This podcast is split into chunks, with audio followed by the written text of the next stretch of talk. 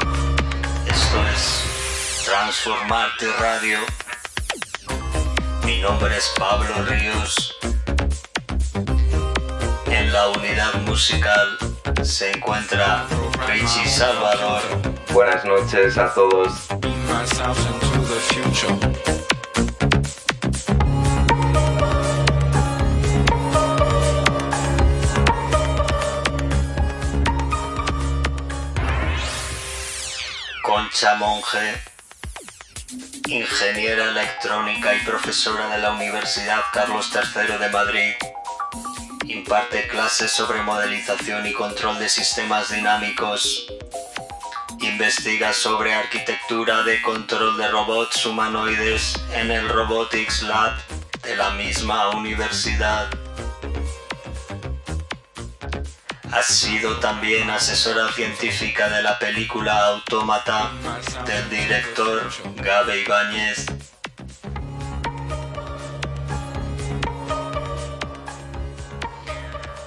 Concha Monge, buenas noches. Buenas noches, compañeros.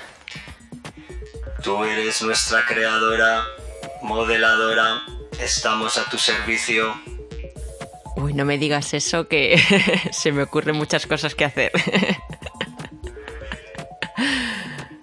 ¿Qué hacemos ahora?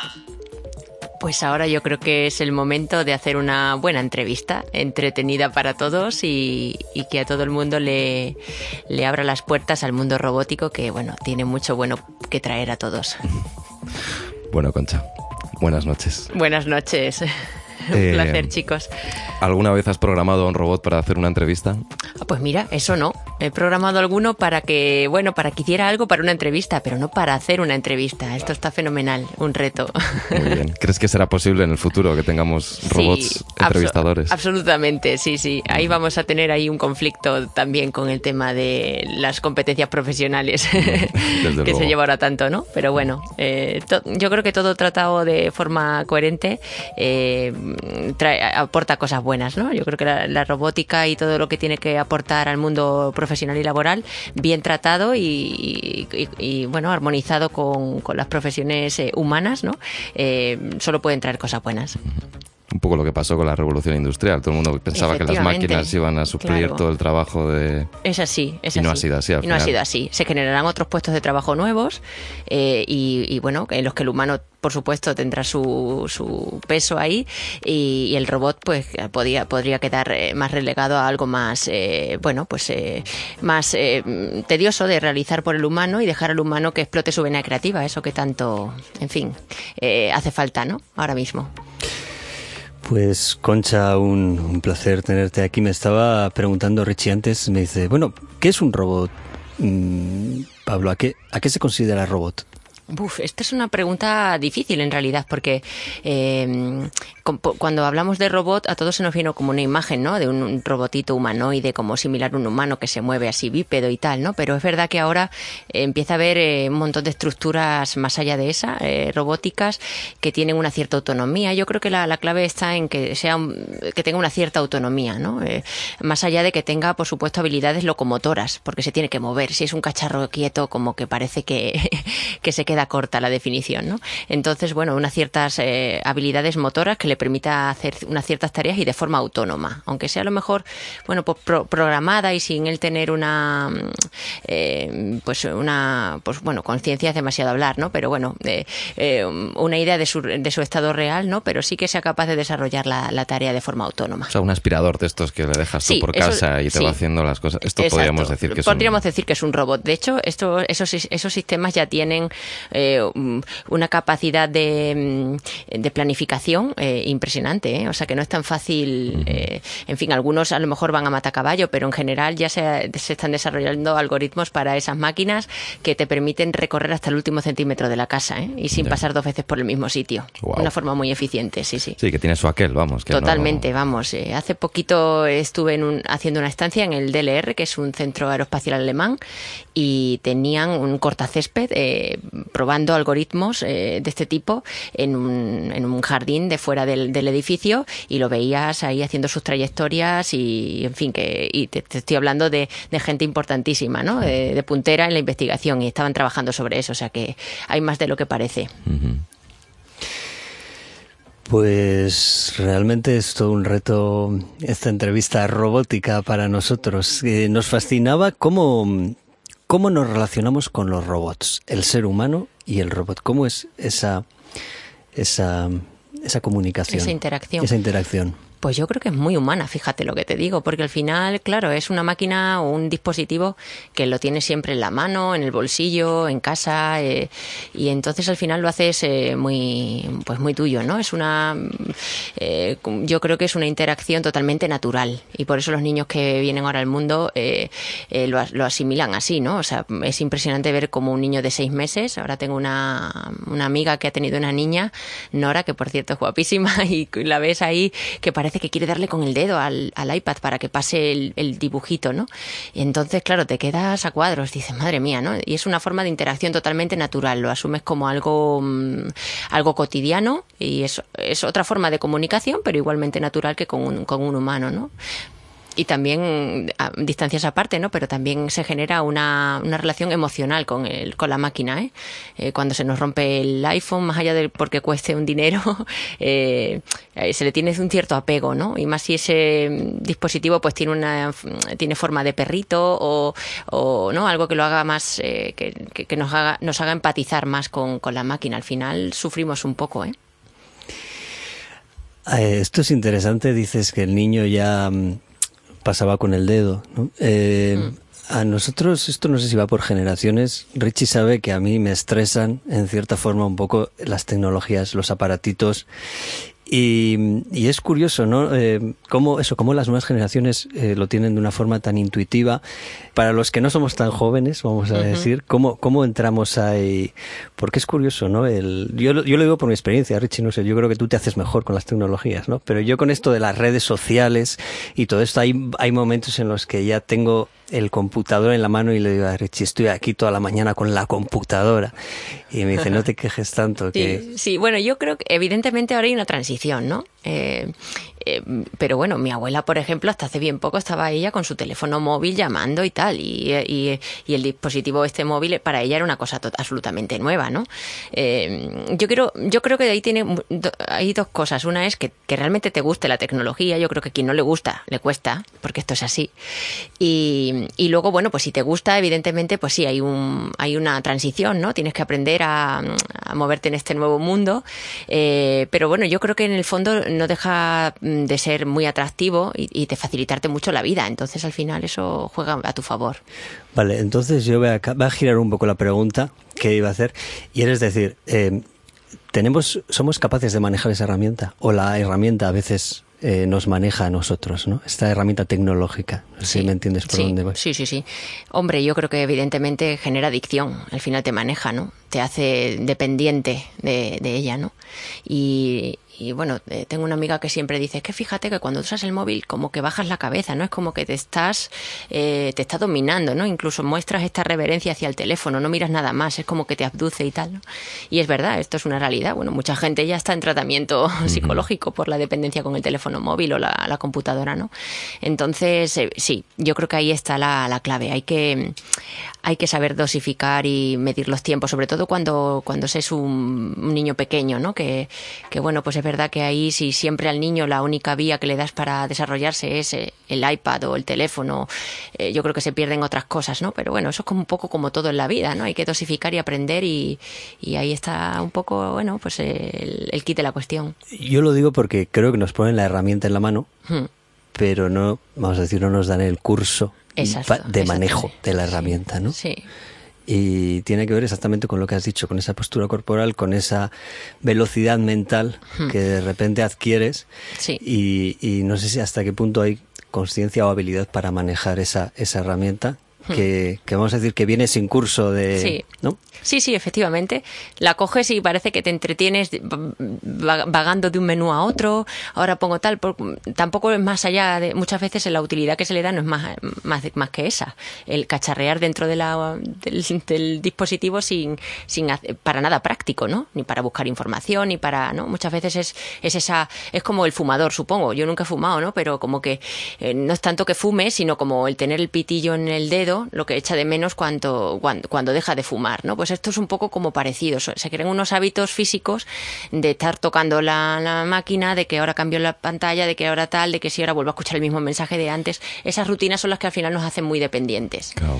Quizá un adulto sepa gestionar más esto cuando no viene de una sociedad tan tecnológica como ahora los niños están Efectivamente, naciendo. sí. Pero por lo que dices es necesaria una educación para manejar E- todo esto. Efectivamente. Y mira, el otro día tuvimos una, una mesa redonda con, con una profesora de, de- de colegio, con niños, e incluso algunos con cierta discapacidad, ¿no?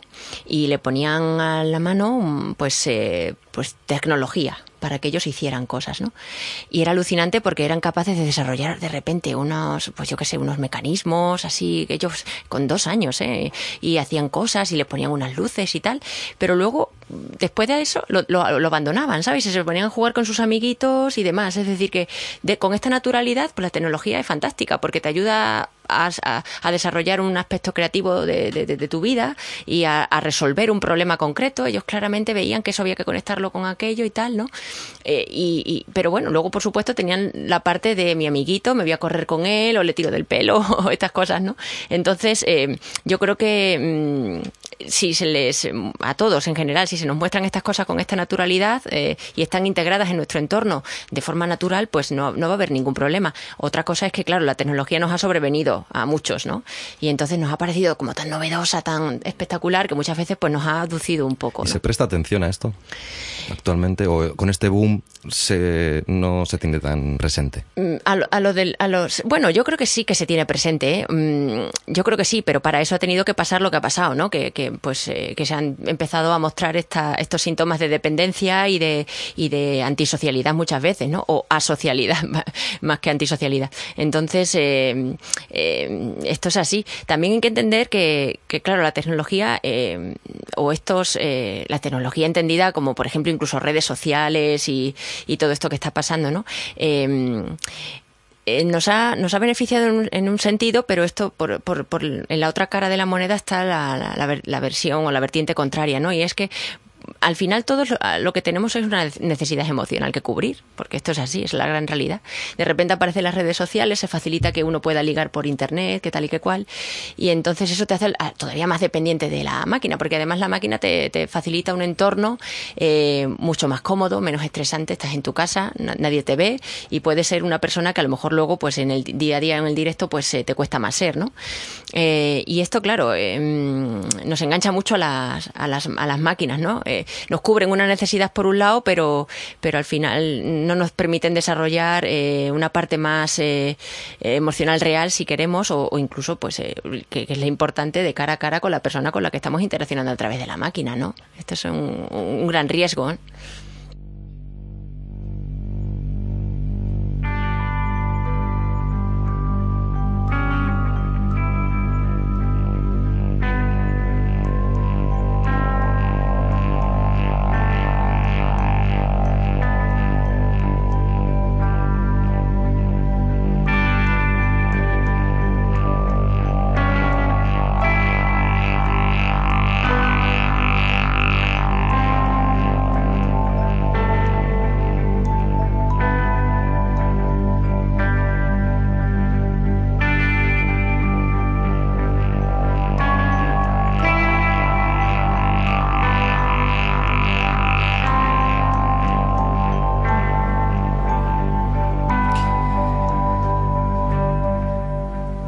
Se te daban las matemáticas de pequeña, Concha? Muy bien. Fíjate que al principio no. Al principio me costaba, me, tuvieron que apuntar a clases particulares. Y gracias a las clases particulares yo creo que matemáticas no aprendí nada, pero aprendí un poquito de papiroflexia, que me enseñaba el profe, y sobre todo eh, descubrí, eh, aunque yo ya la había descubierto en ese momento, pero descubrí a Madonna porque mi profe era súper fan de Madonna, mi primo también lo era, entonces entre los dos consiguieron que me hiciera un poco fan de Madonna, un poco bastante fan de Madonna. Yo te preguntaba lo de las matemáticas porque, claro, eres ingeniera y, aparece Madonna.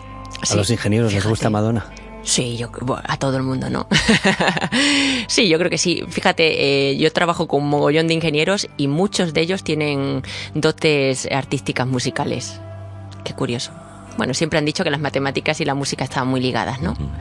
Y sí, sí, sí, tengo la gran suerte de rodearme de, aficionados y no tan aficionados, de muy profesionales, gente que se gana la vida en el mundo de la música con mucho nivel y de haber disfrutado eh, lo que para mí siempre ha sido un sueño, ¿no? Que era dedicarme a la música, pero ya no solamente como, como instrumentista, sino como como ingeniero de, sonido, ¿no? Siempre me, había traído mucha esa, esa faceta. Al final me metí por la electrónica, pensando que a lo mejor tarde o temprano me llevaría ahí.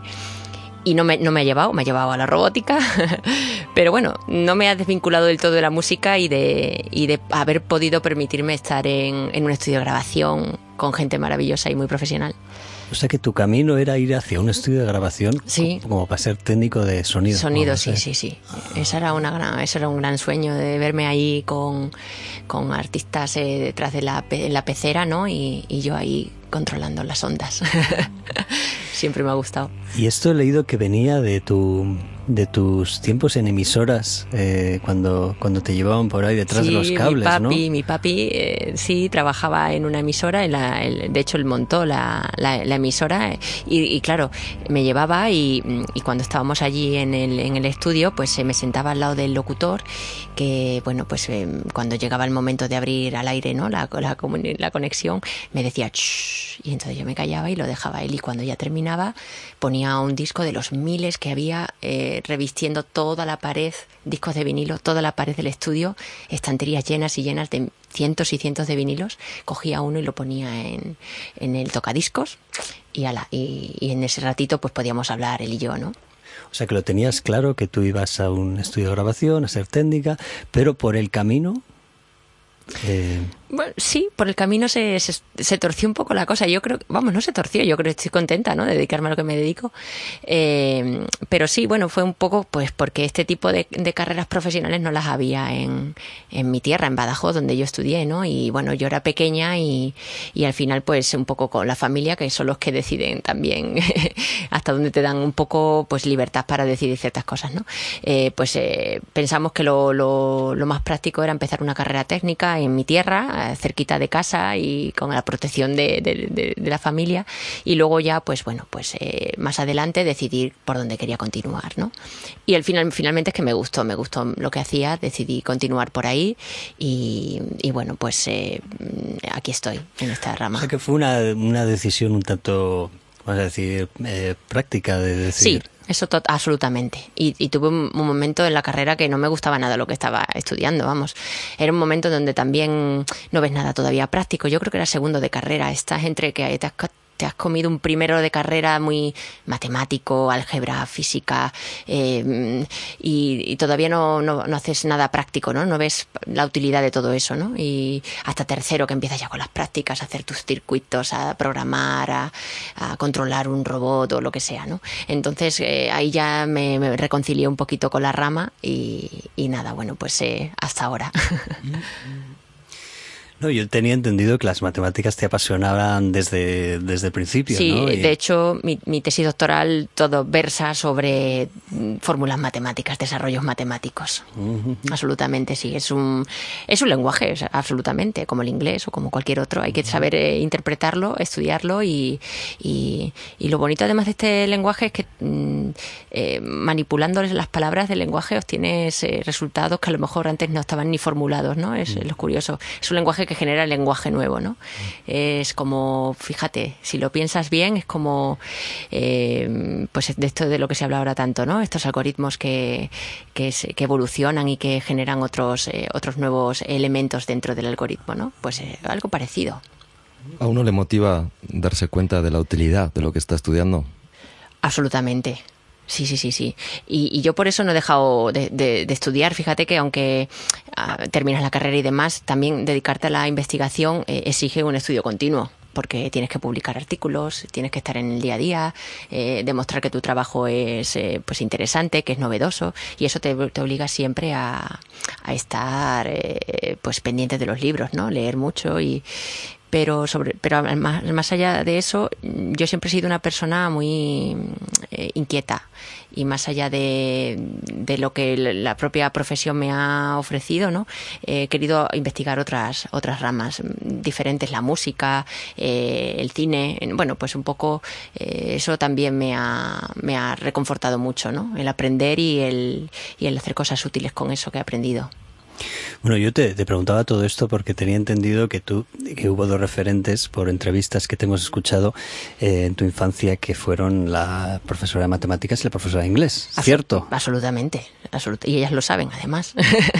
Tengo la suerte de, bueno, con la de matemáticas ya he perdido el contacto porque yo estaba en sexto de GB, eh, pero con mi profesora de inglés ella ha estado muy presente en toda mi carrera, eh, ha venido a la defensa de mis proyectos, de la tesis y nos vemos todas las navidades. Ahora en unos días espero vol- volverla a llamar y podernos volver a ver, ¿no? Y sí, sí, absolutamente. Además, eh, en concreto, mi profesora de inglés recuerdo que, mm, que una vez me llamó a la mesa a, a leer un texto de un libro. Estamos hablando de GB.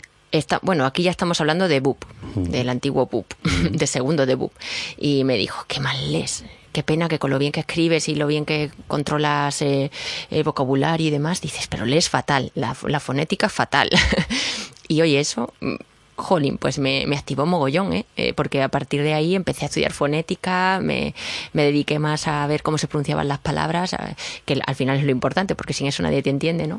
Y, y ahora, bueno, me manejo con, con el idioma casi como, como si fuera el mío propio y bueno, Porque quiero decir que de estas dos, de estas dos profesoras, tú lo que, lo que rescatabas era la, mm, eh, la ilusión que habían transmitido, ¿no? Más allá de la propia materia. ¿verdad? Efectivamente, eso es fundamental. Como docente, que yo soy docente vocacional, más allá de investigadora, eh, creo que eso es, eso es fundamental. Hay una parte del, de la faceta del profesor que yo creo que hoy en día no se valora en absoluto. Eh, entre otras cosas también es porque es muy difícil de medir y de, y de testar en un examen, ¿no? Pero es la pasión con la que transmites los conocimientos. Eh, la- eso, si, si eso no existe, tampoco pasión, ¿no? Pero una cierta alegría, ¿no? Y una cierta, que te contagie un poco el interés, ¿no? El enfocarte la materia de forma que resulte interesante, atractiva. Como vamos a descubrir esto, ¿no? Muchas veces nos quedamos en la base matemática o eh, sin explicar el contexto y esto al final hace que te aburras y que por supuesto no, eh, más allá de aburrirte pierdas tu tiempo, vamos. No, estoy totalmente de acuerdo, pero también supongo que en tu clase, con ese buen profesor de matemáticas que tuviste, seguramente el resto de alumnos, pues unos han ido por la rama de las ciencias y Sí. otros no. Quiero Sí. decir, aunque el profesor motive y de todas las Claro, herramientas. pero, pero eso es bonito, ¿no? Es decir, yo- creo que tú tienes que tener el, el abanico más amplio posible cuando estudias, eh, de, de- de todo lo que puedes estudiar y descubrir mundos nuevos y luego tú decides, ¿no? La pena es decidir cuando solamente tienes un eh, una vía, ¿no? O dos vías, ¿no? Yo creo que cuantas más tienes, y a mí me ha pasado eso. Eh, yo he tenido muchas dudas de si me dedicaba a la ingeniería o me iba a la filología inglesa, por ejemplo. Esa, esa duda la tuve. También tuve la duda de si seguía en el conservatorio y me dedicaba a una carrera profesional musical o me, iba a una carrera universitaria estándar, ¿no? Estándar entendida como, porque en casa siempre, eh, vamos, en casa, no en casa, fíjate, en casa siempre mi madre, cuando dejé el conservatorio, me dijo, ay, qué pena me da, tal, tal. Le dio muchísima pena, ¿no? Pero, mm, pero bueno, es verdad que parece que como que la música es como una carrera como alternativa. Bueno, hijo, eso ya lo haces tú, sí, pero primero sácate un titulito, ¿no? Esa es- esa es una- eso es una pena.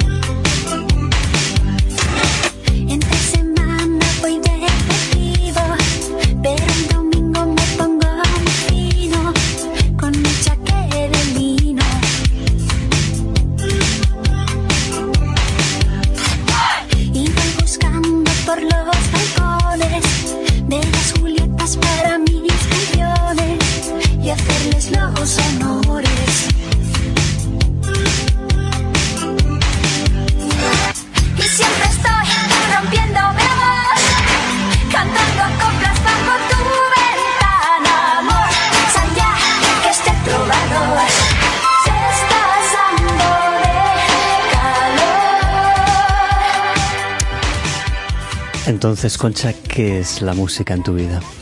Pues la música es mi vida, yo podría decir. Eh, no es que es, sino es que yo sin la música no, no, no, no creo que pudiera. No sería yo, sería otra cosa.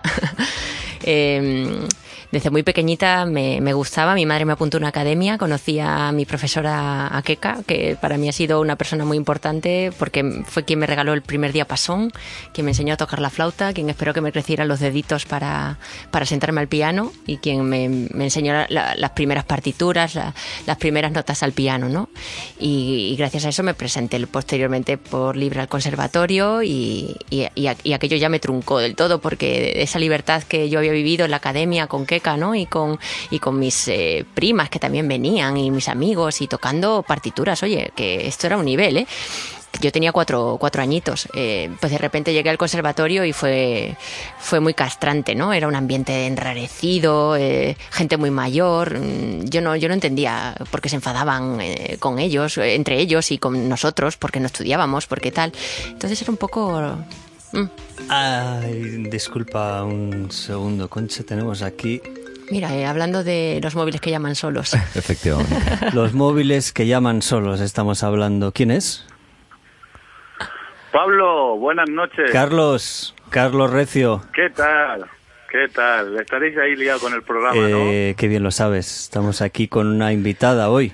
Carlos. ¿no? Con una invitada, hombre, hombre, por... ¿quién es? ¿Quién es? ¿Quién Pues es? mira, es una ingeniera de robótica. Bueno, eh, Concha Monje se llama. Concha Monje. Concha, buenas, ¿Qué buenas tal? noches. Buenas noches, Carlos. ¿Cómo estás? ¿Qué tal? Un, un placer. Igualmente. saludarte. Oye, quiero, contar, quiero contarte una cosa. Sí, adelante. Estos, estos tipos Sí. llevarán siete u ocho programas y solo invitan a chicos. Ah. Y yo hago presión toda la semana para que cumplan con la paridad. Pues sí, pues sí, me parece bien. Aunque lo de la paridad, mm, no sé yo, ¿eh? Tengo mis dudas. Pero bueno, eh, Tienes tengo dudas, mis ¿no? dudas, tengo mis Pero- dudas. Pero, pero no me negarás que de siete, que de siete u ocho Hombre, programas llevar solo chicos. Te doy toda la razón. Ahí sí, ya era necesario aire fresco. Claro, claro, es que vamos, por Dios. Pero bueno, me alegro un montón. Oye, Concha, igualmente, un montón que, es un- por- que, que mi, que mi presión haga, haga, efecto y lleven gente como. como Muy bien, muchas gracias. Carlos, bueno, Carlos, no le conoces. Carlos es, es aparte de una persona fascinante, es cantautor, eh, tiene dos niñas. ¿Qué tal, ¿Qué tal van tus niñas en pequeñas? ¿Qué tal van tus niñas en matemáticas, Carlos? Mis hijas, en mate- bueno, mis hijas son pequeñitas. eh, la, la mayor está empezando ahora a, a dar ya asignaturas de, bueno, lengua, matemáticas y tal, y le gustan mucho los números, Ah, aunque es más de letras, ¿eh? También lo tengo que decir, es más de letras, pero le gustan mucho los, le gustan mucho los números. Muchas veces jugamos y me dice, papá, ¿tú cuántos años tienes? Digo, yo 37, o sea que 3 más 7 son 10, ¿no? Sí, sí, sí. Jugamos a ese tipo, a ese tipo de ¿Y cosas. qué tal son sus, sus perdona, Concha, pregun- bueno, di- dile, dile. No, no, que me parece fantástico, que jugar con números es muy entretenido y aparte abre muchas puertas. Yo, yo te iba a preguntar eh, qué tal son sus profesoras, Carlos, ¿las conoces tú? El, el, el centro donde estudian.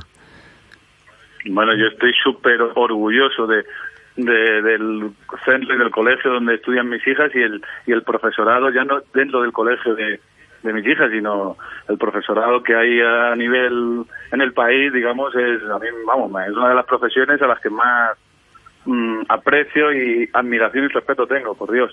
De hecho, te ha dicho, Concha, te ha dicho Pablo que soy cantautor. Sí, lo, bueno, lo acaba de mencionar. Es que si no me escuchas, Que- Carlos, no me Mencionar, ¿no? escuchas cuando hablamos. Para un ratito que hablamos Pues- cada semana y no me escuchas. ¿Qué, qué- Pues el, Sí, sí. El, el, el, el concierto más bonito que di yo en mi vida fue precisamente en la clase de mi hija Celia, la, la Qué mayor. bonito, sí. Que estuve insistiendo, insistía, es curioso porque le decía a, mi prof- a su profesora, le decía, mi, mi papá es músico y me apetece mucho que venga aquí a dar un concierto. Ajá. Y la profesora le decía, bueno, pues díselo, ¿no? Sí. Y entonces venía a casa y decía, papá, que tienes permiso para ir a dar un concierto a, a mi clase. Y yo le decía, bueno, pues díselo a tu profesora y que, y que, y yo voy, encantado. Y, y claro, yo creo que, que, que- que tanto la profesora como yo, pues como que nos sentíamos un poco, ¿no? Como que era cosa de la niña y Sí, tal, ¿no? sí. Y al final nos decidimos a escribirnos la profesora y, y yo, y al final di el concierto allí en su clase, y fue el concierto más bonito que yo he dado en mi vida. Qué bonito, claro que sí. Atendían los, Claro. los niños. Bueno, Pablo, eh, aplaudían y todo, no cosa que no, no, no, esas cosas que haces tú cuando vas a mi, a mi concierto. aplaudían y todo y cantaban los estribillos, canciones como Costanilla, porque yo tenía la duda de si prepararme canciones eh, Infantiles, ya. ¿no? o, o, o cantar mis propias Sí, sí. canciones. Y, y, y al final le pregunté a mi hija y le dije, digo, Celia, ¿tú qué quieres que yo cante allí? Y le decía, no, no, tus canciones, tus canciones, papá, la de la de la calle, eh, como llama ella a Costañera los Desamparados, eh, y la de, mm, tú conocerás el estribillo, Pablo, esta que es, esta que dice al final lo de, es la hora de partir para construir, ¿no? Sí, sí, sí. se titula veces Invita- pues ella me cantaba me cantaba ese estribillo y esa y la de y la de y la de no puedo no puedo vivir sin ti papá canta la de no puedo vivir sin ti que es una Si es que canción los De niños lo Coquemaya, tienen muy sí. claro. Sí, los sí, niños sí. lo tienen muy claro. Claro que sí. No, no son nada tontos los niños, vamos. ¿eh? No hay que darle las cosas eh, mascadas, ¿eh? Deja que dejarlas- dejarles que las masquen ellos, que tienen mucho que sí decir. sí no no Sí. y, y además además te hacen te hacen te hacen reflexionar Claro. muchísimo ¿eh? A mí mis hijas me ponen en aprietos serios ¿eh? me hacen pensar y Jolín. y uf, y vamos a ver y, y no y fui allí di el concierto y los niños cantaban los estribillos bueno Uy, bueno, bueno qué fue, algo mara- fue algo maravilloso yo estaba súper nervioso vamos nunca me había sentido tan nervioso en un concierto Pues nada, oye, Car- Sí, sí, muy Carlos, me tienes que invitar al próximo, ¿eh? bueno si Pablo me permite que haga Dale, publicidad aprovecha este momento, Carlos. quiero que sepas Concha que, que estaré el 20 de diciembre Ajá. en un lugar maravilloso que se llama la Fídula de los Nietos del Tano en Huerto 57 Ah, vale. Y por supuesto, estás, estás invitada y será un placer que nos conocer, eh, conocernos en Pues persona. eh, no lo dudes que consulto la agenda y vamos, allí que voy. Bueno, pues, pues será, será, será, un, será un placer. Muy bien, muchísimas gracias, Carlos. ¿Qué, qué, qué tal con Pablo y con Oye, aquí de maravilla, ¿eh? Esto, est- esta- est- estamos pasando una noche tremenda, entre tanto robot, tanta música. Es que no se puede tener mejor compañía. Bueno, bueno, a mí no me, a mí no, me- a mí no me invitan. Sí, a Presión ahí para que me inviten. Menos mal día. que existen estas máquinas que nos permiten estar todos conectados sin estar físicamente aquí todos. Pero bueno, Bueno, yo ya haré mi bueno, trabajo, ¿eh? Lo mismo que tú has conseguido que esté yo hoy aquí, pues yo ya haré el mío para que tú estés eh, otro día aquí, físicamente. Muy ya bien. sabes, Carlos, que cuando pues saques el disco placer. nuevo este que vas a sacar después de Navidades, estarás aquí en primicia presentándolo. Bueno, bueno, será un placer presentarlo allí, Pablo, contigo. Bueno, pues un placer hablar contigo, Carlos.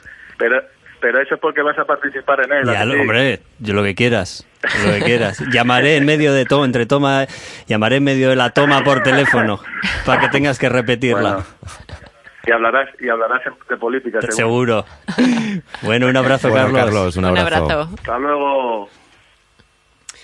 Bueno, Concha, pues disculpar por la interrupción. Nada, si esto es la maravilla de las ondas, que de vez en cuando algún, alguna perturbación se, se mete en el sistema. Bueno, yo volviendo a lo que a lo que hablábamos, me fascina. eh, tenía un concepto de los ingenieros y las ingenieras mucho más gris. Entonces me fascina esta frescura, este ese vínculo continuo con la música. Y, Sí. y- y yo vamos que me gustaría que dejarlo patente aquí. Como bueno, la pregunta de lo que estábamos hablando, no era qué era qué era la música en tu vida, ¿no? Eh, creo que esa, esa- ahí, ahí estamos cuando ha llamado este individuo. Este individuo, sí. pues eh, ya te digo que pues todo, todo. Eh, y yo no me he desvinculado nunca, aunque dejé la carrera, digamos, musical, eh, pero siempre he estado aprendiendo instrumentos, eh, mm, tocaba el piano, en, es- en aquel momento empecé a tocar el piano, luego eh, me, me cambié a la guitarra. Pero creo que habías dicho eh, antes de la llamada que disfrutabas de la música hasta que entraste en el conservatorio. Sí, sí, sí, eso es cierto, sí. Qué sí. interesante, ¿no, Richie? Sí, de algo me suena esto. Sí, ¿te suena a ti también? Pues vaya, vaya tragedia esto, ¿no? Pues es justo lo que hablábamos antes, de que a los niños hay que motivarlos y, y hacerle las cosas bonitas y fáciles y, y atrayentes. Eh, y el, el problema es que aquí nadie trabajaba eh, con esa con esa idea, ¿no? Entonces, bueno, pues eh, no era una cosa particular, ¿eh? O sea, era un ambiente que se respiraba entre todos, que era compartido y al final mucha gente pues dejó, lo dejó no sé. Eh, luego yo creo que sí que ha ido mejorando esa, esa parte, eh, al menos en este conservatorio. eh, y, bueno, pues ahora yo creo que las cosas han cambiado, ¿no? Pero es verdad que mm, ciertas instituciones eh, mm, matan un poquito ¿eh? la ilusión de los niños. Por eso muchas veces en las escuelas estas alternativas de música se disfruta mucho más y se aprende mucho más que cuando entras en el, en el conservatorio. También hay que entender que el conservatorio es una carrera profesional ¿eh? y entonces eh, desde que entras ya tienes un nivel de exigencia eh, pues determinado y aunque seas un niño lo tienes que cumplir, ¿no? Pero yo creo que independientemente de eso mm, hay que saber eh, darle al niño unas herramientas eh, creativas y, y, y sobre todo distendidas y que para él no sea como ir a una cárcel, ¿no? Sí, aparte de todo esto, también, Concha, eh, hay veces que entendemos el arte y la ciencia como dos mundos totalmente separados, ¿no? Sí. Y en casos concretos como el tuyo, pues de repente se juntan. Pero tú crees que hay realmente puntos en común, o sea, echando la vista atrás con los grandes pensadores clásicos, los sabios de antiguamente, ¿no? Aristóteles o, o en el Renacimiento, Leonardo da Vinci, era gente que, que lo mismo sabía de oratoria, lo mismo sabía de matemáticas, lo mismo sabía de filosofía, y ese conocimiento hoy en día, digamos, se ha perdido, digamos, por una especialización, ¿no? O sea, hemos... Sí, es cierto. Bueno, y eso es un error, ¿no? Eh, bueno, yo creo que hay que, eh, hay que hay que especializarse, eso está claro, ¿no? Eh, pero yo creo que todo el conocimiento eh, genera más conocimiento y, y revierte en, las otras facetas del conocimiento que tú puedas desarrollar, ¿no? A mí la música me ha eh, revertido conocimientos eh, que, que, me han servido para otras, otras eh, facetas de mi vida, ¿no? Y, al revés, yo creo que eh, abrir el campo a otras eh, facultades, ¿no?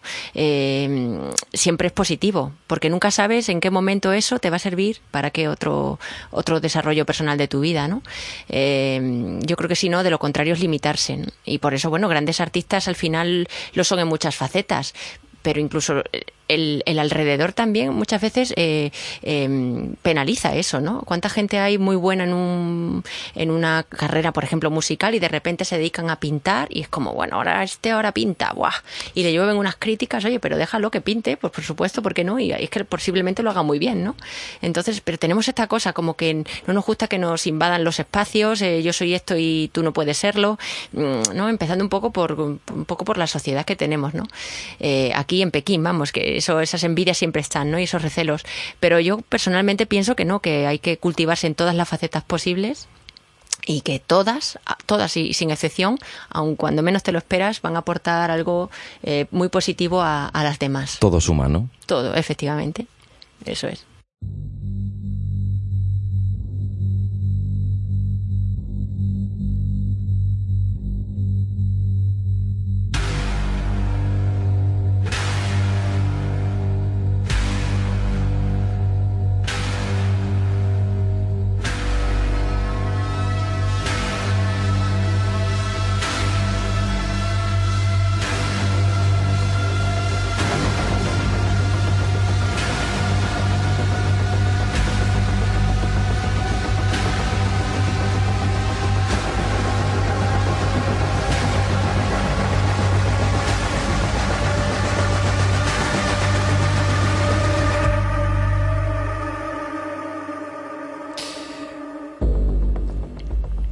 Concha Monge, como decíamos en la presentación, participó de asesora científica en la película Autómata.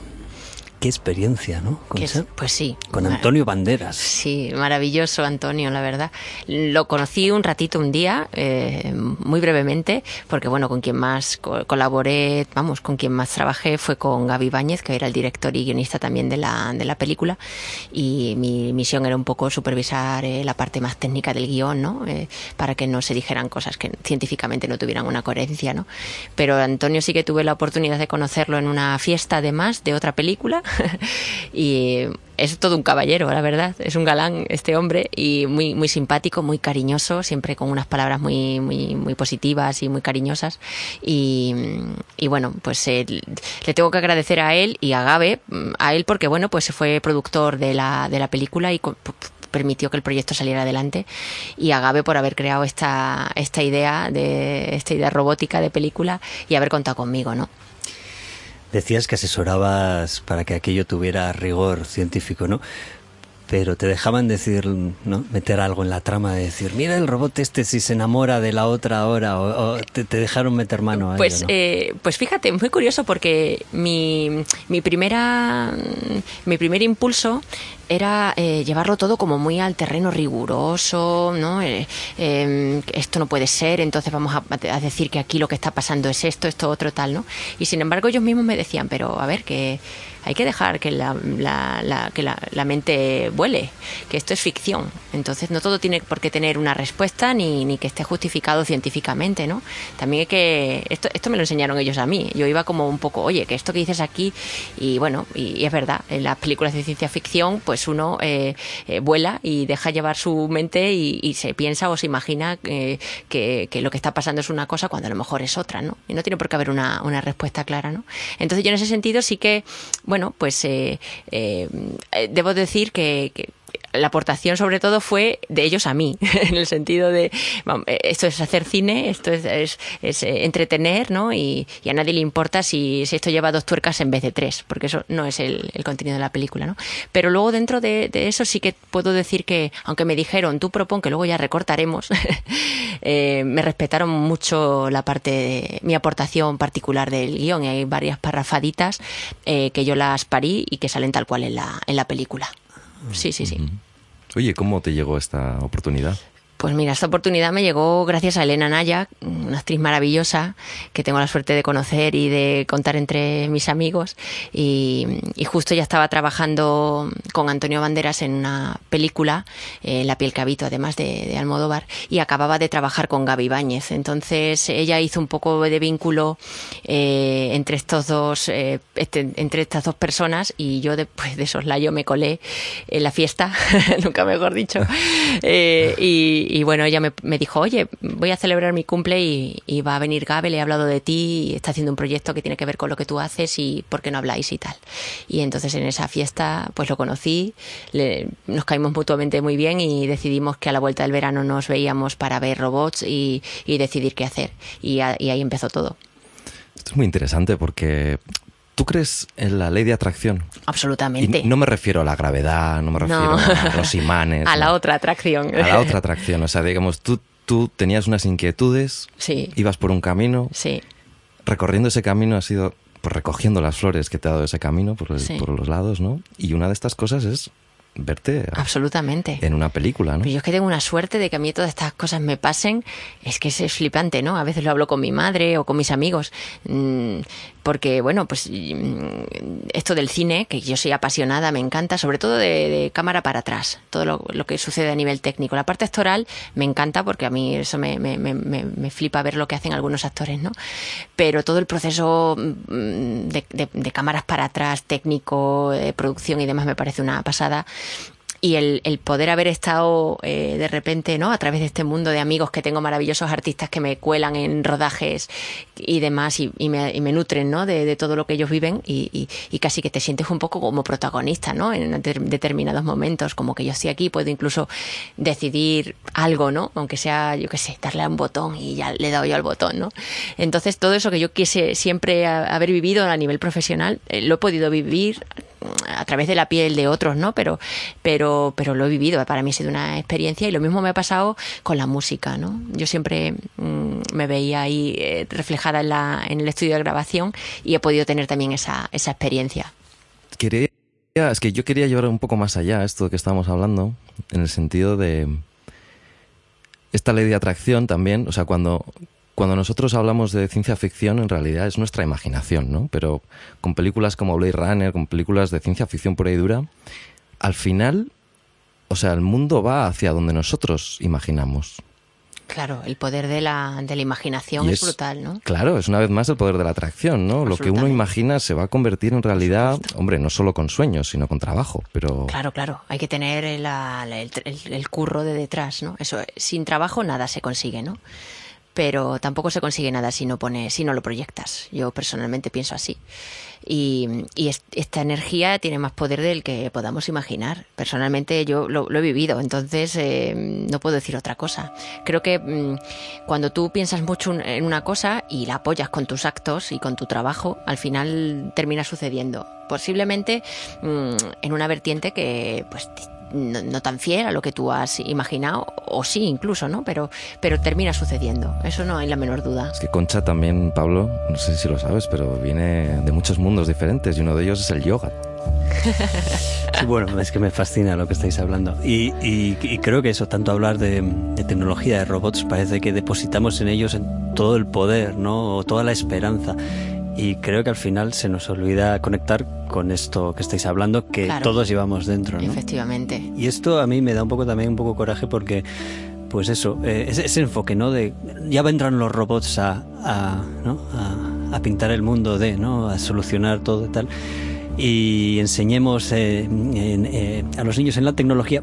Pero ¿qué pasa con estas enseñanzas, con estas conexiones de cables internas sí. que son humanas, que Sí. no son de, de robots? ¿Qué pasa con todo esto? Pues, eh, mm, eh, pues está pasando que se están olvidando un poco, ¿no? Yo creo que vamos en un mundo de, de prisas eh, todos que, que- que nos olvidamos de parar y respirar. El otro día hablaba con una compañera de lo importante que es respirar y es que es verdad.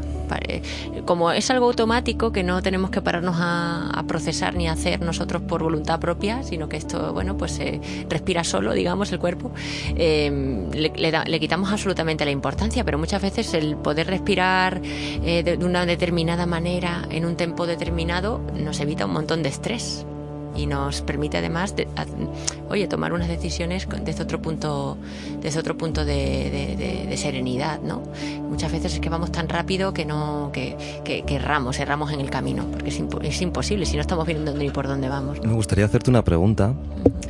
¿Tú qué crees que es más fácil? ¿Que un robot tenga emociones o que un ser humano acabe siendo un autómata? absolutamente que un ser humano acabe siendo un autómata. Ah, sin, pero vamos, años luz. en mi opinión, sí. Eh, replicar emociones en robots, eh, emociones humanas, es eh, una tarea que ahora mismo estamos, como si dijéramos, a años luz. Eso mucho hay que proyectar para llegar ahí, ya os lo digo. Eh, porque, entre otras cosas, la emoción humana es algo que ahora mismo modelarlo es, quebradero de cabeza de muchos científicos, ¿no? Aparte también de modelar el cerebro y, y todo esto. Entonces, intentar, si, de algo que aún no tiene modelo, replicarlo en algo mm, eh, artificial es eh, ardua tarea, ¿no? Pero evidentemente sí que yo eh, veo, porque lo veo a mi alrededor, mm, veo que nos estamos a veces como eh, deshumanizando un poco, ¿no? Entramos en, dejamos de percibir el alrededor y, dejamos de como de sentir y entramos en un, en unos bucles eh, oscuros que no, nos un poco nos encierran en una caja interna y nos, nos vuelven pues esto, pues pues como autómatas y- y poco- y muy poco emocionales, ¿no? Y esto es una es una pena, pero bueno, pues por desgracia hay mucha gente que no, no encuentra una vía de, de escape a, a estas situaciones. ¿Y cómo? Es que a mí me sigue fascinando. Vuelvo a, a- vuelvo a incidir que el concepto que tenía yo de ingenieros e ingeniera era mucho más gris. ¿Cómo, cómo este, me estoy encontrando aquí delante? Pues efectivamente, no sé si tiene que ver con, con, con Leonardo da Vinci o con qué, pero claro, eh, una persona holística que, que tiene una parte racional, vamos a decir, tiene una parte más emoci- de, emocional en el sentido de, de expresión musical y luego una parte, pues eso, física e integrada, pues de todo lo que estás hablando ahora, ¿no? Como mm, yo desde luego pasé años en una escuela de ingeniería y no me encontré con, con tipas como tú. Bueno, pues pero, pero a ver las ailas y a ver los ailos, ¿eh? No, claro que sí, sí. No sé, yo creo que hay que cultivar todas las, eh, las facetas, ¿no? Mira, ahora que se habla tanto de inteligencia artificial, la inteligencia artificial, tal, máquinas que no sé cuánto, no sé qué, pues eh, eh, y hay, y hay- de hecho hay tendencias en las que la inteligencia artificial se implementa sin tener en cuenta la inteligencia emocional. Error. Si es que el humano sin emociones no es humano, o sea, eh, el modelo no está completo, ¿no? Entonces yo creo que mm, luego están las tendencias o las ramas en las que se trabaja en la inteligencia emocional, ¿no? Y cómo la emoción, por supuesto, afecta a la parte racional y, a la estructura de tu pensamiento, claro que sí también, ¿no? Entonces yo creo que mm, el propio ingeniero científico que quiera desarrollar este tipo de, de arquitecturas artificiales eh, inteligentes, tal, eh, tiene que cultivar ambas, ambas partes. Vale, y entonces la siguiente pregunta es, ¿y en estos centros educativos se, se da, se abre la puerta a eso? Quiero decir, ¿se propone eso? ¿Se complementa con esto? ¿Se... Yo creo que ahora empieza, empieza a ver más esta, esta, esta tendencia, ¿no? De dejar a- al niño como libre, que sea él el que exprese sus emociones, descubrir cuál es la emoción del niño, potenciarla, darle herramientas para que se manifieste en uno u otro, eh, en una u otra rama, ¿no? Y, y descubrir eso en un niño es muy complicado. Hay que tener ganas y hay que saber las dos cosas. Y, lo- y más un niño que es travieso, que es inquieto y que te saca de tus casillas, ¿no? Y entonces aquí lo- los profesores de, educación infantil tienen el cielo ganado si consiguen eso.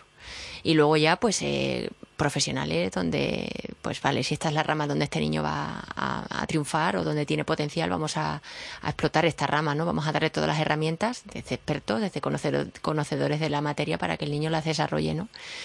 Y esto es eh, fundamental, pero mm, yo creo que esto empieza ahora. a- no tengo hijos, no tengo eh, este tipo de, de, no- de actividades tan cotidianas con niños tan, tan presentes, aunque participo de, algunos, con algunos colegios y demás, ¿no?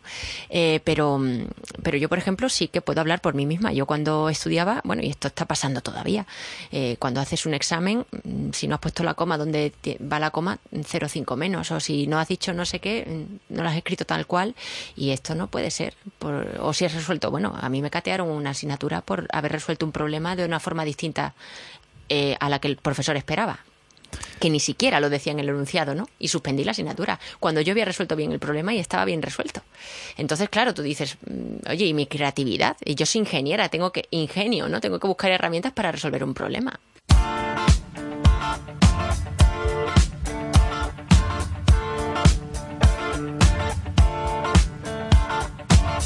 Don't need no education.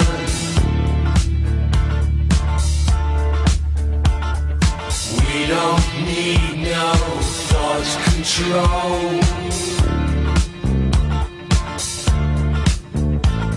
No dark sarcasm in the classroom.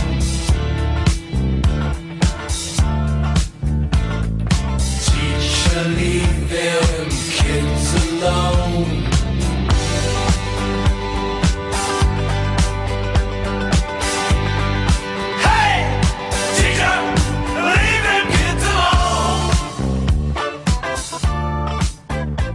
Claro, para mí es la diferencia entre estar creando, estar educando, vamos a decir, creadores o autómatas. Claro, Porque- efectivamente. Esto, eh, el otro día he leído en Facebook o algo así que como que la educación, eh, educar, no es exactamente esta palabra, ¿no? Pero era como educar mata o, bueno, pues, según qué educación, evidentemente, porque al final, eh, si te sales del camino, mm, te- te- un niño que se sale cuando colorea una carita, se sale y pum, vale. Oye, pues a lo mejor hay que, hay que hay que salirse. Una cosa es educar y otra es adoctrinar, ¿no? O Exacto. sea, una cosa es hacer pensar y otra cosa es decirle lo que tiene Exacto, que aprender. ¿no? Exacto, eso es. Pero decías que no tienes hijos, No. pero sí que tienes un robot que, bueno, eh, compararlo con un hijo supongo que es excesivo, pero Teo, ¿no? Sí, exactamente, Teo. Y que cuéntanos un poco de Teo. Bueno, Teo es un proyecto que tenemos en el Robotics Lab, que es el grupo de investigación en el que trabajo en la Universidad Carlos III de Madrid, eh, que llevamos ya pues como cuatro añitos o así con este prototipo. Ya venía, tenía su antecesor. eh, y, y bueno, pues eh, es un prototipo que se ha conseguido con el esfuerzo de muchísimos investigadores que trabajamos en el Robotics.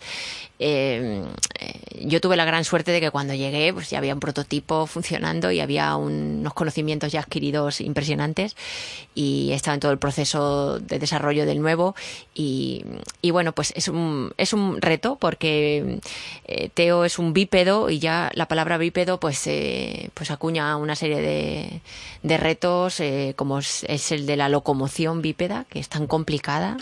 Eh, muchas veces vienen niños al laboratorio y dicen pero qué hace y tú le dices camina. Y dice solo camina Madre mía. Y con esto pues tenemos proyectos que se dedican solamente a, desarrollar habilidades de locomoción, ¿no? Eh, pero bueno, pues es, es un prototipo que ahora además eh, empieza a ser muy multidisciplinar, ya se están implementando eh, algoritmos de visión, pues para, por ejemplo, una de las aplicaciones que estamos haciendo es el robot camarero, para que, bueno, pues manipule una bandeja sin que se caigan los objetos de la bandeja. Eh, bueno, reconoce tu cara, mm, comparte experiencias contigo, te habla, en fin, eh, tareas de manipulación, locomoción, ¿no? Y este es el gran, este es el gran reto. Tiene forma humana, es tamaño y peso estándar humano y, y es así un fortachón, es bastante fortachoncete y, y Para bueno, ser camarero hay que ser fortachón, ¿eh? Efectivamente, sí, sí, sí, y tener muchas habilidades de manipulación. Y nada, bueno, pues eh, para mí es un, es un placer trabajar, vamos, yo soy una infinitésima parte del equipo que hay ahí detrás y es una pasada ver cómo gente tan, tan estupenda, ¿no? Eh, comparte las horas y horas y horas eh, con, con el resto, ¿no? Intentando que un proyecto de este tipo salga adelante, ¿no? Porque hay que decir que la financiación cada vez, bueno, ahora, ahora parece que parece que empieza a recuperarse un poco la cosa, pero ha estado muy, muy tocada, ¿no? Y esto nos ha afectado muchísimo. Hemos tenido que dejar de contar con cierta gente, no poder comprar ciertas, ciertas, pues ciertos materiales que hacen falta para desarrollar una plataforma como esta, dejar de viajar eh, y de con- conocer a otros eh, equipos de investigación que, bueno, pues es lo que hablamos, ¿no? Si tú te encierras en tu caja, al final esto no te lleva a nada, hay que compartir, hay que salir, hay que conocer. Y, claro, esto te lo da el dinero. Si no tienes dinero, pues eh, se hunde un, un proyecto, ¿no? Aquí vengan músicos, vengan ingenieros, siempre nos cuentan lo mismo. ¿eh? Sí, siempre hay un apartado aquí para hablar de, de esto, sí. Sí, sí, sí. Es que Y así. también has trabajado o trabajas eh, con el aspecto de las emociones, ¿no? Intentando transmitir... ah, No, yo directamente no, pero otro, otro subgrupo dentro de este grupo que es el Robotics Lab sí que se dedica a la robótica desde el punto de vista emocional, ¿no? A la definición de emociones y, y implementación de emociones en un robot social que tenemos que se llama Maggie, que es, la, es la estrella mediática de nuestro, de nuestro grupo porque es como si fuera pues una tortuguita móvil, es grandecita, sí, tiene una forma de como de tortuguita ninja, así un poquito, pero más, más, más mona todavía. Y, y bueno, tiene, una, tiene unas capacidades del diálogo y de la comprensión ¿no? del, del, del diálogo con, con niños y con, y con eh, adultos eh, que, que- son muy atractivas. Entonces los niños eh, están encantados con, con ella. Se mueve, baila contigo, eh, juega contigo, mm, canta. Entonces, bueno, pues eh, lógicamente para un niño es, eh, de hecho hay muchos proyectos eh, que versan sobre la apli- aplicaciones con niños. Ahora, este, este prototipo, eh, este y otros prototipos dentro de- del, grupo se han, se han utilizado en un hospital de Lisboa, por ejemplo, para, para- para entretener a los niños con cáncer, ¿no? que están allí enclaustrados los pobres, y para hacerles la vida un poquito más sencilla. Y bueno, pues es impresionante ver cómo los niños juegan con el robot. Al ratito ya es como si fuera un, un amiguete, ¿no? Y es, es muy bonito, son trabajos muy bonitos. Y para eso hay que trabajar en la emoción del robot un poco, eh, pues para que realmente resulte empático. Esto que otros tantos olvidan, ¿no? La emoción es muy importante en esta, en esta, en estas ramas, ¿no? eh, estamos muy lejos, supongo, ¿no? De que haya una emoción real. Quiero decir, esto supone hacer un teatro para que de puertas para afuera se entienda que hay una emoción, pero supongo que no es tan fácil, ¿no? no es nada fácil. Ahora mismo lo que se consigue es emular algo que parece una emoción, pero que para nada es una emoción. Eh, eh, al final, bueno, pues hay que, pero por algo hay que empezar, ¿no? Eh, pues hay necesidades como más básicas, que como la de instintivas quizás, tengo hambre, tengo sed, ¿no? Que eso en un robot puede ser como me estoy quedando sin batería, me voy a ir a cargar, que como me voy a ir a comer un chocolatito o lo que sea, ¿no? Entonces este tipo de cosas, pues sí, pues el robot puede detectar que tiene la carga baja y decide me voy a ir a cargar, ¿no? Y esto lo hace este robot, por ejemplo, de forma autónoma. Mm, claro, de- de puertas al espectador, pues eh, puedes considerar que, bueno, puedes programar el robot para que diga, pues, cuando detecta que la carga está por debajo del 20%, dice, bueno, me voy a ir a, o me voy a ir a dormir o me voy a ir a comer, ¿no? Y parece como que tiene una cierta emoción. eh, o también puedes hacerlo interaccionar y, y- bueno, pues si le has dicho palabras bonitas, mm, pues eh, te va a contestar eh, sonriente la próxima vez que te vea o, ¿no? o, va a modular la voz pues alegre, ¿no? De una forma alegre. Eh, y si le has dicho palabras malsonantes, pues, eh, pues bueno, pues la próxima vez que interacciona contigo, pues va a, como a mostrar esta emoción de a, a- la, a la defensiva, ¿no? Pero evidentemente, pues son eh, pues reglas programadas bastante básicas, ¿no? Que bueno, pues según a quien pongas delante, pues claramente verá que pues las limitaciones, ¿no? Irá engordando la cosa. Bueno, tenemos tradición, Concha, de eh, lanzar una pregunta. Bueno, Richie te lo va a explicar de maravilla. Eso, tenemos el, el ritual de que cada invitado que viene eh, hace una pregunta abierta para el próximo invitado, sin saber quién va a ser.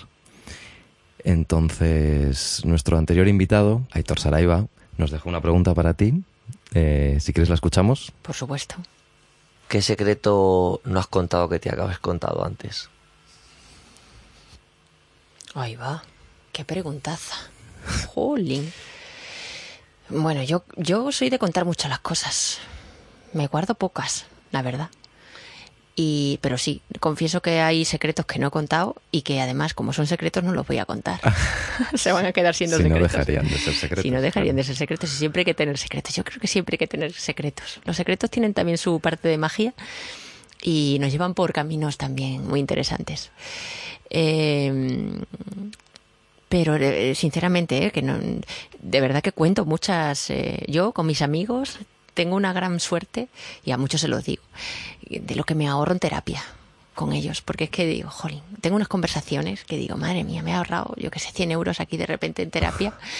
Y, y- y es verdad, pues mm, soy bastante mm, generosa en compartir eh, lo que me pasa eh, por la cabeza, por el corazón, con, con, no con todo el mundo, ¿no? pero con la gente muy cercana, que tengo la suerte de tener, no muchos, pero muy buenos amigos cercanos, ¿no? Y, y entonces, eh, pocos, pocos secretos, la verdad, pocos. Bueno, pues te toca mandar una pregunta al- a la siguiente persona. Pues eh, esta es un poquito comprometida, eh, pero bueno, ¿con quién se te haría, o sin quién, mejor dicho, se te haría la, la vida cuesta arriba? Ahí queda eso. Ahí queda eso.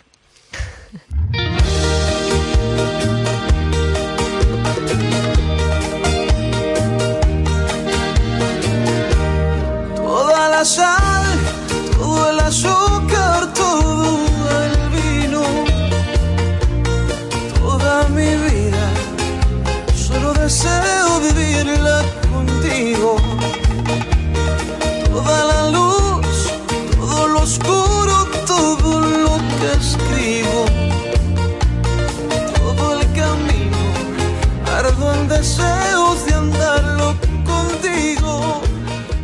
Quedaba pendiente que nos contaras esta otra, este otro regalo de la vida. Bueno, eso es un regalazo. En este caso ya no es cinematográfico, sino que es musical. Sí.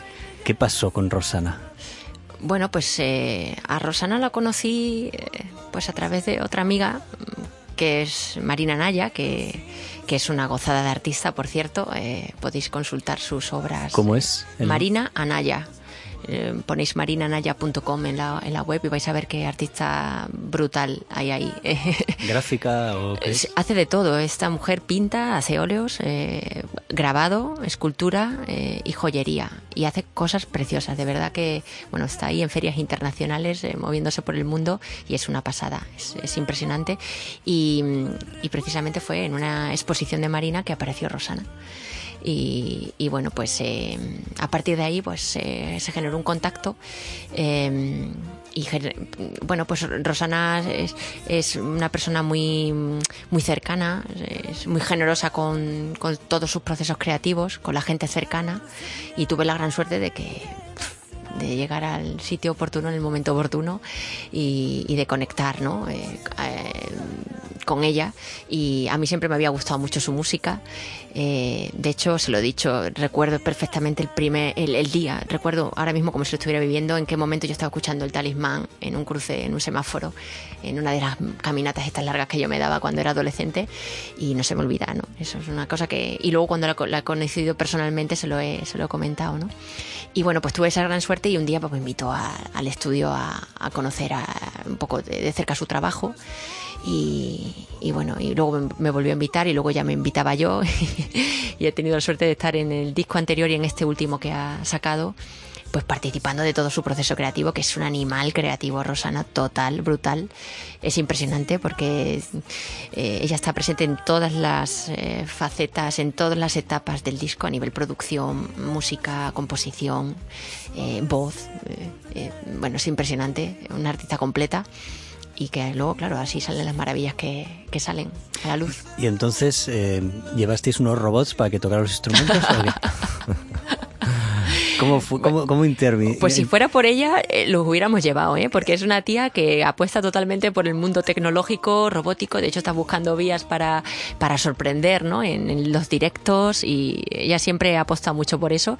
Y a mí muchas veces me lo ha dicho, ¿no? De, hoy podríamos hacer algo, tal, tal. Es una persona muy inquieta. Eh, Por eso os digo que hay que abrirse a no solamente la música, sino a todo lo, a todo lo alrededor, ¿no? Y la tecnología aquí tiene mucho que apoyar en estos casos, ¿no? Eh, pero es imposible, o sea, ahora mismo, imagínate, estos músicos que lleva tan profesionales que son la caña, no hay quien los replique, por muy buena que sea la máquina. De- yo, bueno, lo que te preguntaba esto por tu participación en, en- en el, en el proceso creativo de Rosana. ¿Dónde nos la puedes contar? ¿Dónde fue exactamente Bueno, tu- eh, mm, yo he sido una mera espectadora, ¿no? De lo que de lo que ya he ido pariendo, ¿no? He tenido esa suerte. Sí que es verdad que en el disco anterior, en el Ocho Lunas, eh, pues eh, hubo una colaboración con una artista que se llama Alex Herbur, eh, inglesa, y, y bueno, pues hicimos una adaptación de uno de los temas que se llama Buenos días Mundo al inglés para que, bueno, pues eh, Alex Herbur cantara una parte en inglés y hiciera un dueto con, con Rosana, ¿no? Era una canción original de Rosana, eh, compuesta por Rosana en español, y bueno, pues yo participé, colaboré en una letra alternativa adaptada al inglés y, y luego junto con Alex Herbur, que vino a Madrid y nos pudimos reunir, pues la, la- la- la- se terminó de perfilar, ¿no? Y ahí está, y fue para mí, fue, imagínate, fue una, una auténtica joya el tener esta oportunidad, ¿no? De, de- de estar presente ya independientemente, ¿no? De que, que eso quedara ahí registrado, ¿no? Pero de, de- de poder vivir este proceso con artistas eh, de este calibre, ¿no? Porque Alex también es compositora y, y, bueno, ella también defendía su, su parte creativa, ¿no? Y apostó por, pues, por unos cambios en, en la letra original, ¿no? Eh, Y, y para mí fue como un gustazo, ¿no? Aprender también de, de eso.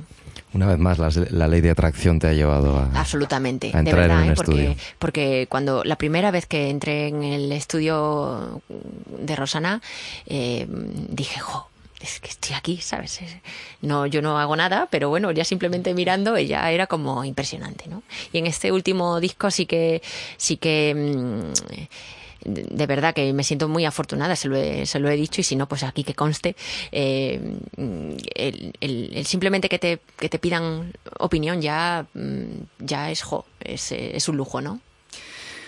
Eh, si alguien se ha incorporado a Transformarte Radio en estos momentos, eh, aunque no lo parezca, ella es Concha Monge, ingeniera electrónica y profesora de la Universidad Carlos III de Madrid. Parece una y otra vez, lo diré, fascinante.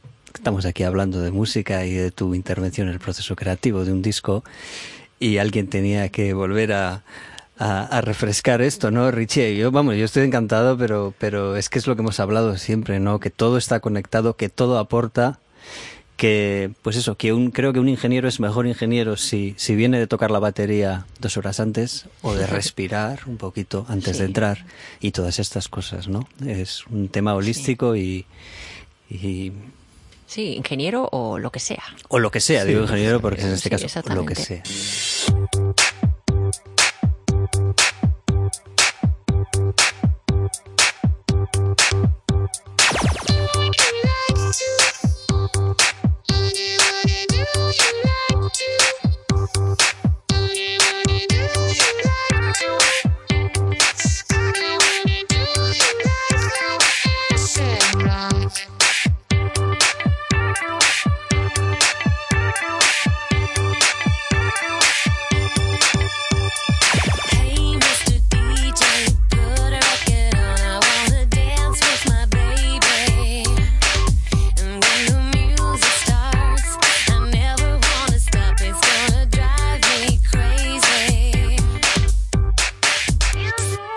Pasa con la batería? A ver. Buah, me encanta. La batería, mira, eh, siempre me ha gustado la percusión. En casa yo tocaba con unas reglas en el sofá, pa, pa, pa, y hasta partirlas muchas veces. Y, nada, pues sie- siempre ha sido como un instrumento mm, eh, pues muy atrayente para mí, ¿no? Y hace no mucho me regaló precisamente Marina Naya esta, esta batería electrónica. Y, y bueno, pues, eh, eh, pues bueno, pues eh, a partir de ahí abrí la caja de Pandora, me apunté a clases particulares y, bueno, pues estoy aprendiendo un montón con mi profe, eh, Pepe Acebal, que, que lo adoro. Y nada, y aquí estoy de aprendiz absoluta. Me he comprado una batería eh, genial y, bueno, que me va a permitir eh, pues aprender mucho sin molestar demasiado a los vecinos porque es electrónica. Y, bueno, pues es que tengo muchísima ilusión, la verdad. ¿Te podremos ver pronto tocando? Pues ojalá, pero es que el problema, yo sí que si, si pudiera eh, crear algo sería una máquina que generara tiempo, tiempo, tiempo. pues porque son tantas cosas las que quiero hacer en el día que al final, pues, pero bueno, una de las cosas que me vendría genial, aunque sea solamente por el disfrute, es mm, montar una banda, ¿no? O, o entrar en una banda.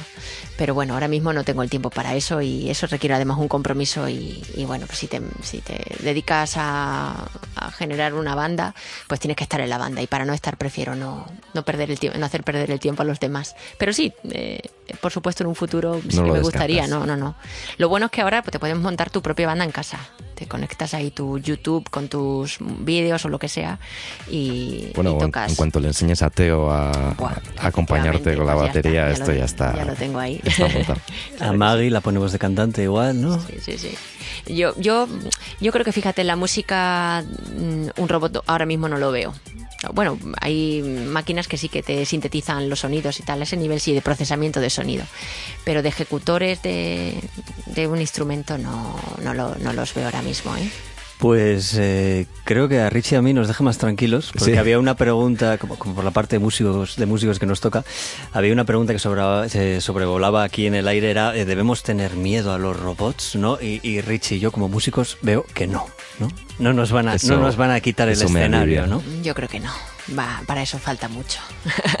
y yo siempre, vamos, eh, yo es que donde se ponga un humano. eh, eh, no, No, pero sí que ha habido pruebas, ¿no? Yo he visto Sí. creo, en la televisión o en sí, Japón quizá o en no sé. Sí, sí, sí, se haciendo. programan con unos movimientos tal y bueno, pues sí, hacen sonar un instrumento, eso, eso, eso es indudable, ¿no? Pero bueno, ahí falta la emoción, ¿no?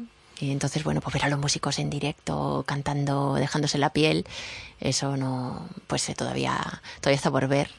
Ahora hay, un- hay una, una banda, que os la recomiendo, de Washington Band, que es con Belinda Washington, que es amiga que la adoro, y es la cantante de, esta banda, de jazz, y, y bueno, lleva unos músicos espe- espectaculares que han trabajado con los mejores, y van por ahí, por los escenarios de Madrid y de fuera de Madrid, repartiendo mucha magia, porque además tienen un discurso muy optimista de la vida. Y bueno, os invito a, a que los sigáis y a que os apuntéis a algún conciertillo. Y, y yo disfruto mogollón, lo he visto muchas veces, pero me siguen emocionando y, y- y bueno, es que eso es insuperable por, por, por ningún robot. Pues tomamos nota. Apuntado queda.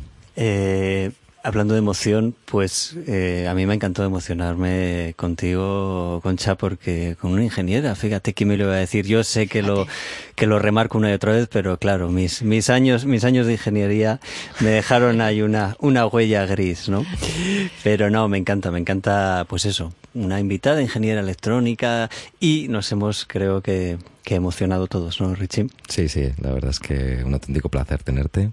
Oye, muchísimas gracias, chicos. El placer, el placer ha sido mío. Yo creo que aquí lo de ingeniera que ha sido una casualidad eh, en mi vida, yo creo, ¿no? Pero bueno, pues eh, ha sido una experiencia maravillosa estar aquí con vosotros. Y próximamente te podremos ver en, en alguna charla, ¿no? Eh, ¿Puede ser? Pues eh, posiblemente sí, en una charla TED que voy a hacer. Ahora voy a hacer una charla TED en abril y, y bueno, ahí la estoy pariendo un poquito, a ver, porque esto, bueno, es un reto, ¿no? El, el- formato TED es muy concreto, hay que ser muy efectista y, y muy claro y conciso. Tienes 12 minutos y, y bueno, pues a ver cómo, a ver cómo resulta la experiencia, pero bueno, dije que sí eh, a la primera porque me parece que, que es un, pues, eh, una experiencia brutal, ¿no? Y una oportunidad también de que estés ahí en Estoy ese foro. convencido que va a estar estupenda esa charla. Pues en abril, invito, dices. sí, en abril. Os invito a que, a que la veáis. Pues ahí seguiremos a Concha Monge. Muchas gracias a todos nuestros oyentes una semana más, a esferaradio.com, que es la plataforma que hace posible este programa.